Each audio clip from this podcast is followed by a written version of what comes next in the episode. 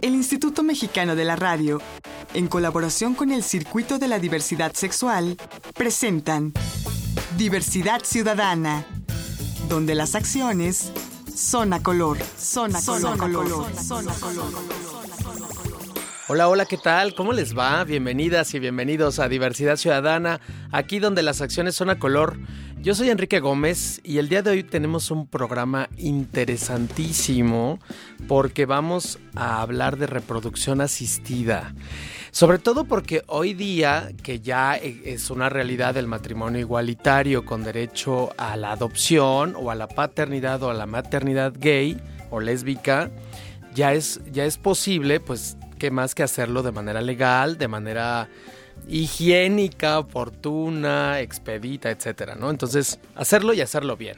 Para platicar de este tema tenemos a la doctora Socorro González, que es gineco-obstetra. ¿Cómo estás, Socorro? Hola, ¿qué tal, Enrique? Muy bien, muchas gracias. Gracias por la invitación también al programa. Y tú perteneces al Centro de Reproducción Asistida Fertigen. Así es. Que está en Linda Vista. Exactamente, el área norte de la ciudad. Estamos en un lugar muy céntrico, la verdad, muy fácil acceder a él.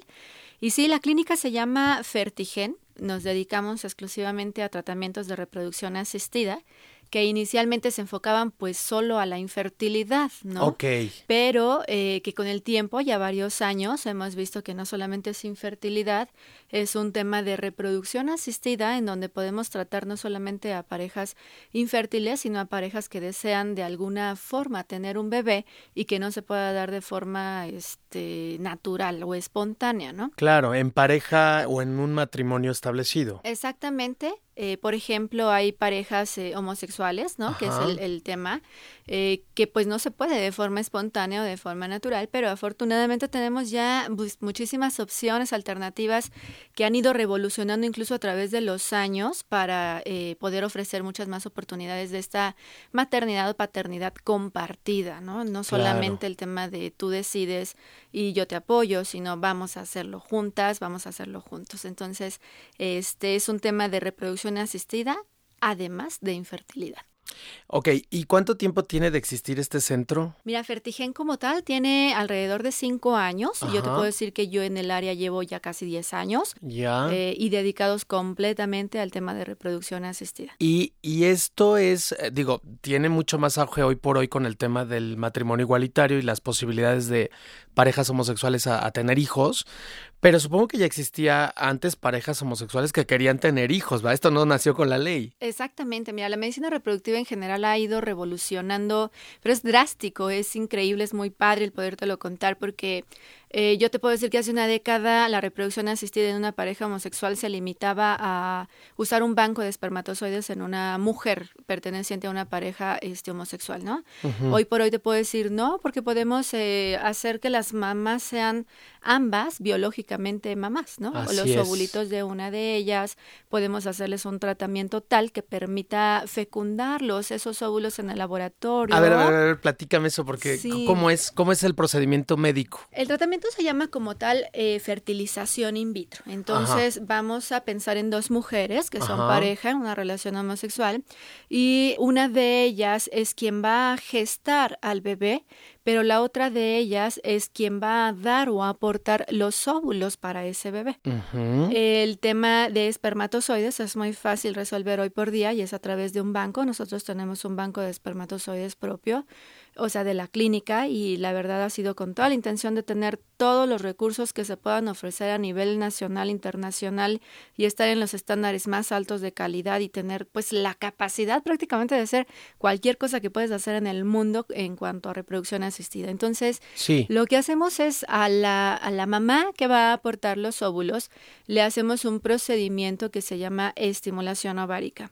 Esta estimulación ovárica consiste en inyectar hormonas idénticas a las que producimos nosotras de forma natural, Sí. pero en una dosis un poco mayor, en una concentración mayor, a fin de eh, desarrollar pues no solo un óvulo, sino varios de sus óvulos y pasados unos 12 días aproximadamente, la sometemos a un procedimiento en quirófano, un procedimiento bajo anestesia general ambulatorio, en donde dormida obtenemos los óvulos vía vaginal. No quiero, quiero quitar el miedo a las pacientes a someterse a este tipo de tratamientos. O es sea, ¿metes algo en la vagina de la mujer? Un ultrasonido, ya, eh, es una aguja de aspiración conectada a un sistema de aspiración como tal con medidas muy específicas guiados por ultrasonido todo el tiempo para minimizar cualquier riesgo que esta paciente pueda tener. ¿Y el óvulo cómo sale? Lo aspiramos. Lo aspiramos en tubos de ensayo. Ajá. Esos tubos de ensayo que llevan el líquido folicular llevan también los óvulos de esta paciente que ha sido estimulada. Esos óvulos nosotros los pasamos a, parte del equipo este, para hacer estos tratamientos. No solo somos los médicos, habemos eh, embriólogos, son biólogos especializados en el área de embriología y bueno, ellos están en espera en una campana especial, en instalaciones especiales, en medios, temperaturas, luces, este, bajo condiciones completamente asépticas. Eh, bueno, todo lo que te pueda garantizar que la calidad del tratamiento sea óptima y puedes ofrecer un bebé. Y entonces el óvulo se queda en el tubo de ensayo. El óvulo se queda por segundos en el minuto de ensayo, o sea, yo voy aspirando, se llena un tubito de 10 mililitros en un plazo aproximado de menos de un minuto enseguida tiene que pasar al área de embriología y entregamos los tubos.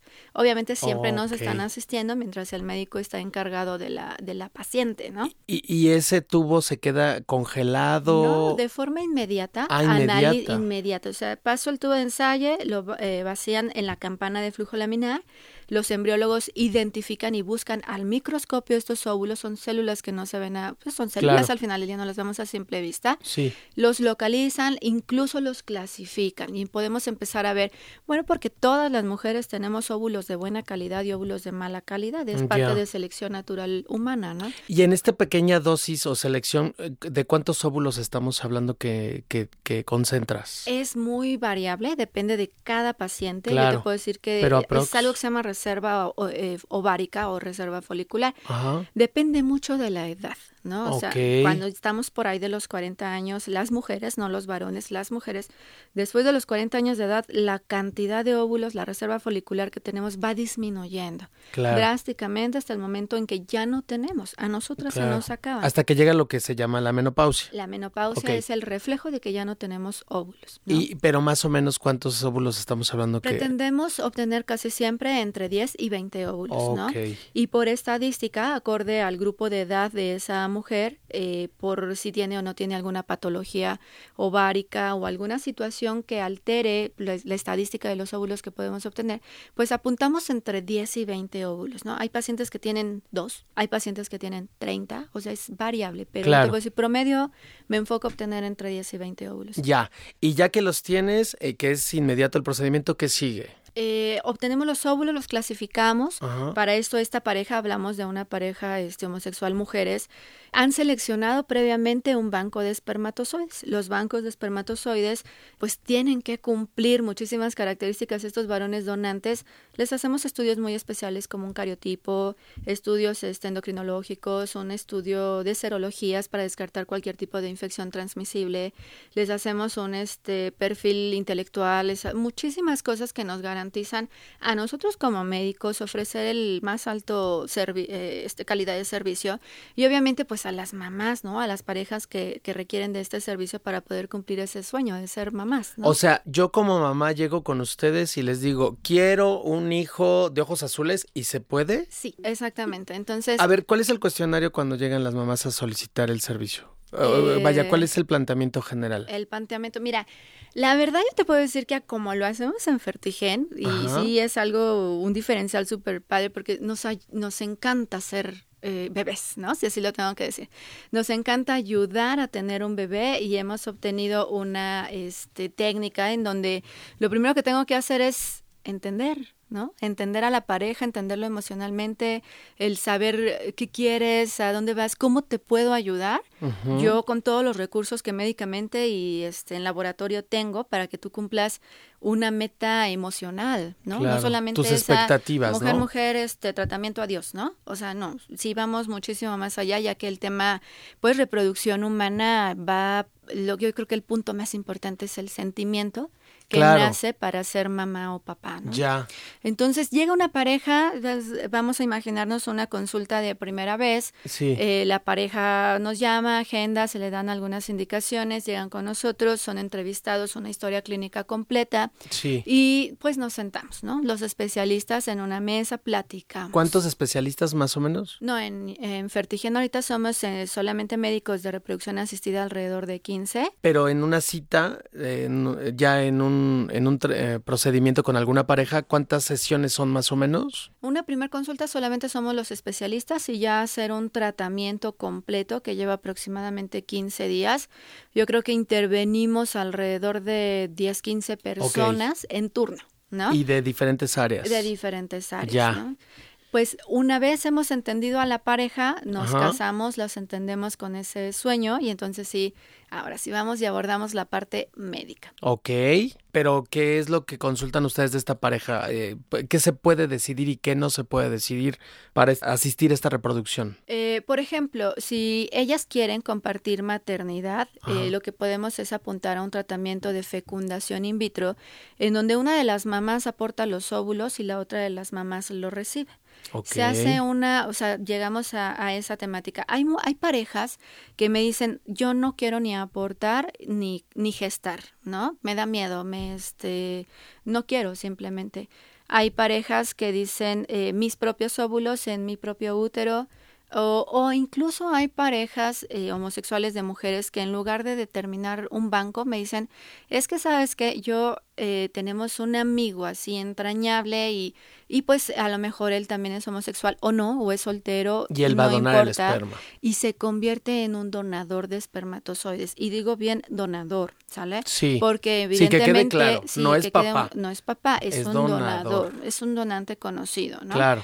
Lo más recomendable para nosotros y a través de la experiencia es hacerlo a través de banco, por cuestiones justamente sociales, emocionales, en donde se pueda Y confundir. posibles problemas legales futuros. Exactamente. Ya. exacto. Bueno, y entonces, el- más o menos el procedimiento global, ¿cuánto dura? De una fecundación in vitro, que es este tratamiento de alta complejidad, eh, para esa paciente durará 15 días. Y después de hacer el, el tratamiento como tal, tardamos entre 9 y 11 días solamente para poderles llamar y decirles, sabes que sí estás embarazada. Socorro, tengo hartas preguntas que hacerte, Adelante. pero necesito hacer una pausa. Claro. Dame la oportunidad, no me tardo nada. Estamos platicando sobre reproducción asistida para parejas lesbianas, bueno, en este caso para mujeres, que ustedes se dedican a otras cosas, ya nos lo vas a platicar. Y estamos con la doctora Socorro González, que es gineco-obstetra del Centro de Pro- Reproducción Asistida Fertigen. Soy Enrique Gómez, no me tardo nada, regresamos. Estás escuchando Diversidad Ciudadana. Regresamos. Estás escuchando Diversidad Ciudadana. Continuamos. Ya regresamos a Diversidad Ciudadana, aquí donde las acciones son a color. Soy Enrique Gómez y estamos platicando con la doctora Socorro González, gineco obstetra, sobre el Centro de Reproducción Asistida Fertigen, acá en Linda Vista. Socorro, a ver, primero consultas a la pareja lesbiana, bueno, de dos mujeres. Sí. ¿Necesitas que forzosamente sean pareja? ¿O puede ser amigas? ¿O puede ser una chica sola? ¿Cuál es el marco? Mira, puede ser todo. Actualmente este, se ha aperturado en base a qué tanto podemos intervenir en un embrión, en un gameto, en un óvulo, en un espermatozoide. Posibilidades. El campo es las parejas heterosexuales normales que no han podido tener bebés. Este, o tienen alguna situación específica que no es infertilidad, pero por ejemplo, una, la mamá, la mujer se operó, este, de salpingoclasia por haber tenido una pareja previa, pero ahora quiere otra pareja.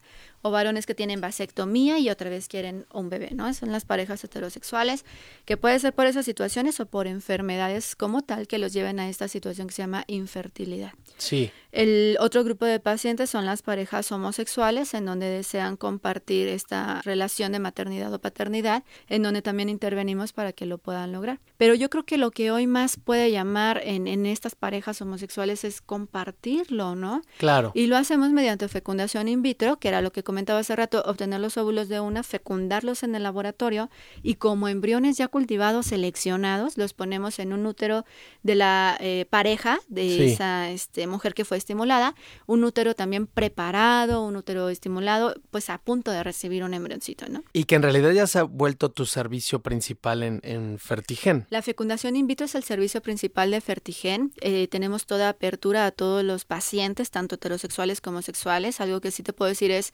tristemente, digo, y lo tengo que decir, eh, en todas las, las este, áreas todavía existe cierta marginación.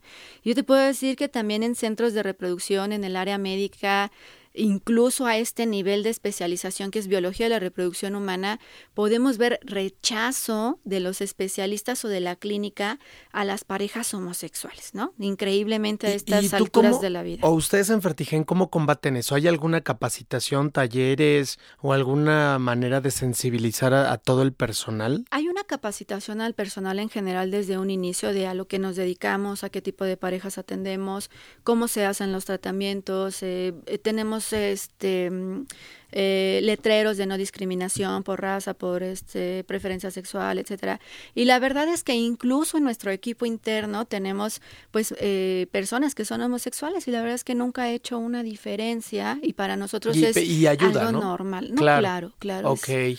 Ahora, eh, ¿También pueden eh, dar servicio a dos papás hombres? El tema de los dos papás hombres está limitado no por el tema este, clínica, no por el tema eh, si lo hago pero no quiero, sino por un tema tampoco.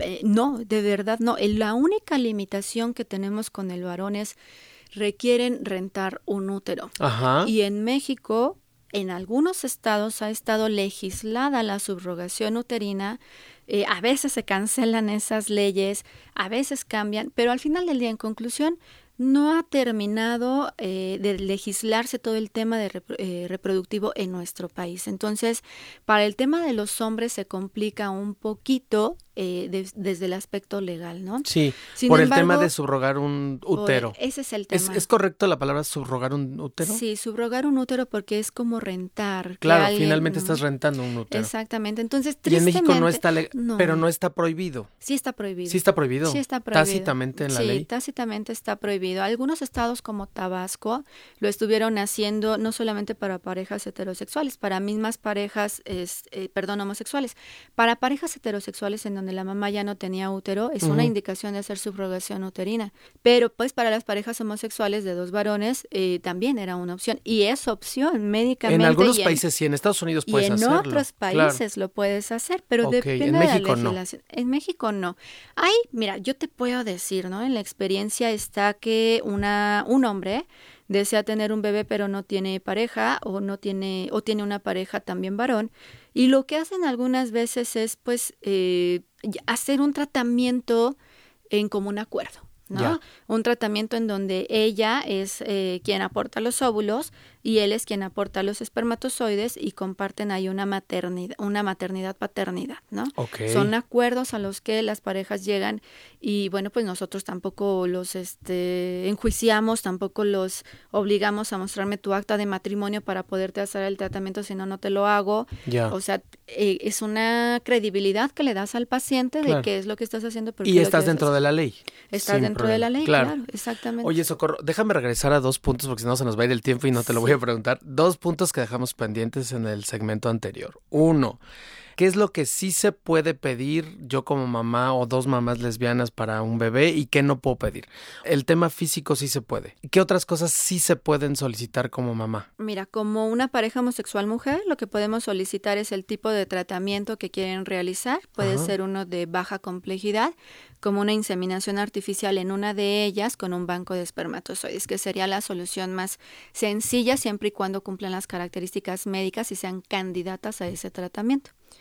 La segunda es decir, no queremos compartir la maternidad o, bueno, de otra forma, obteniendo los óvulos de una, fecundándolos en laboratorio y transfiriéndolos o poniéndolos en el uterito de la otra paciente. ¿no? Podemos eh, definir eh, las características físicas, le llamamos fenotipo, del banco de espermatozoides, de esas, este, que, bueno, que nos va a apoyar en este tratamiento.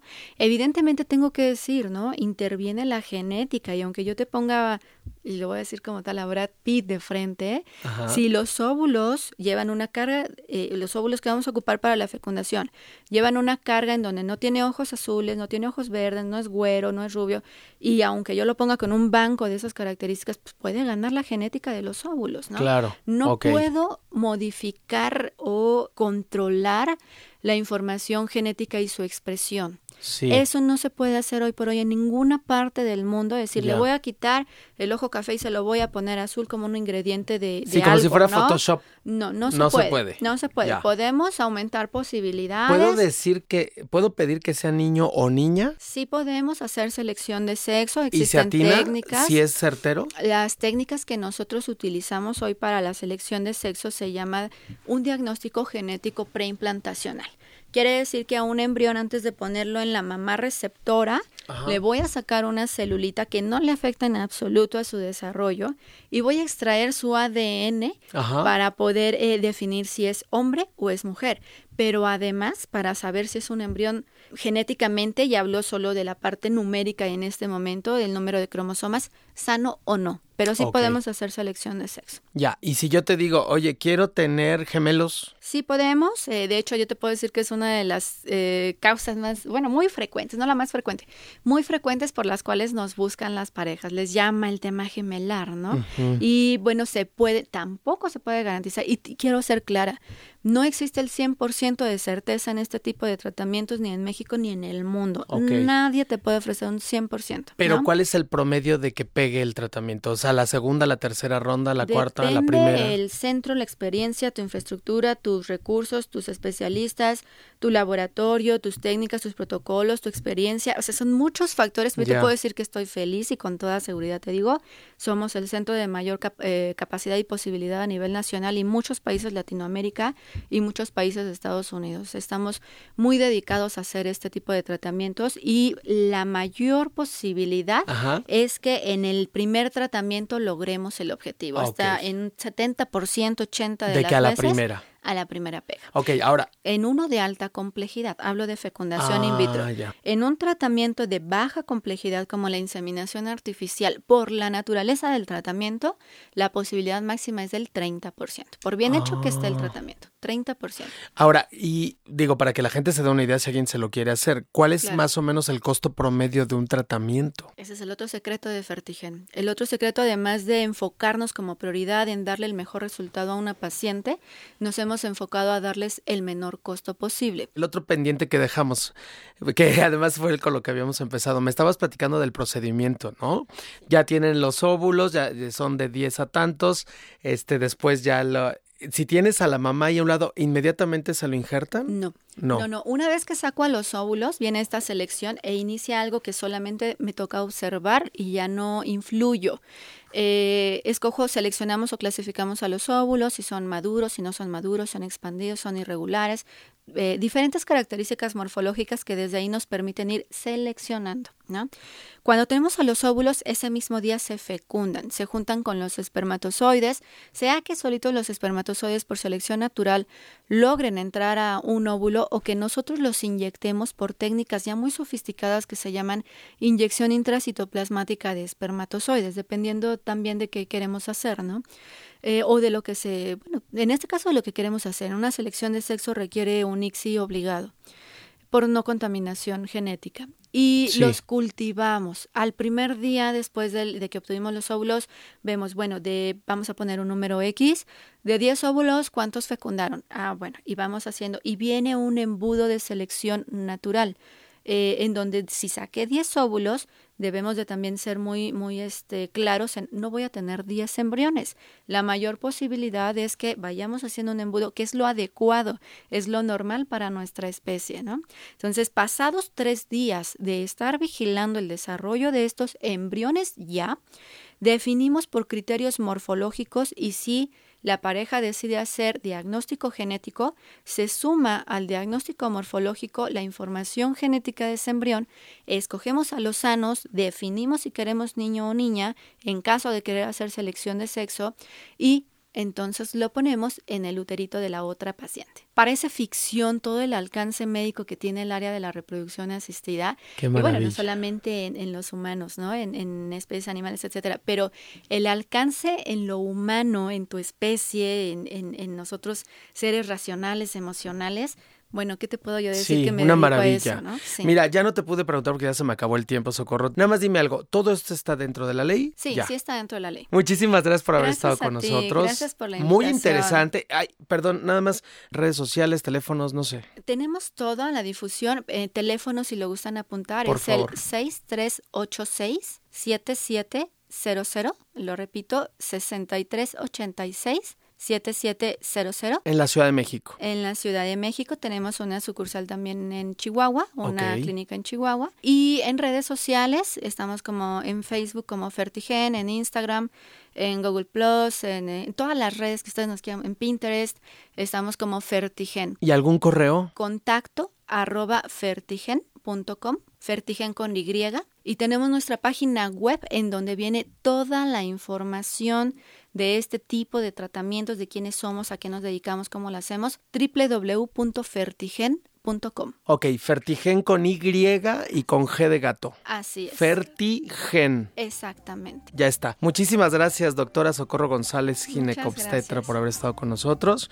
Ella es del Centro de Reproducción Asistida Fertigen. Y yo soy Enrique Gómez, esto es Diversidad Ciudadana, aquí donde las acciones son a color. Muchas gracias por haber estado con nosotros.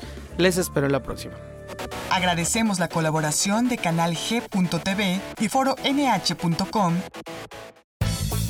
Diversidad Ciudadana, una producción del Instituto Mexicano de la Radio en colaboración con el Circuito de la Diversidad Sexual. Diversidad Ciudadana, donde las acciones son a color, son a color, son a color, son a color.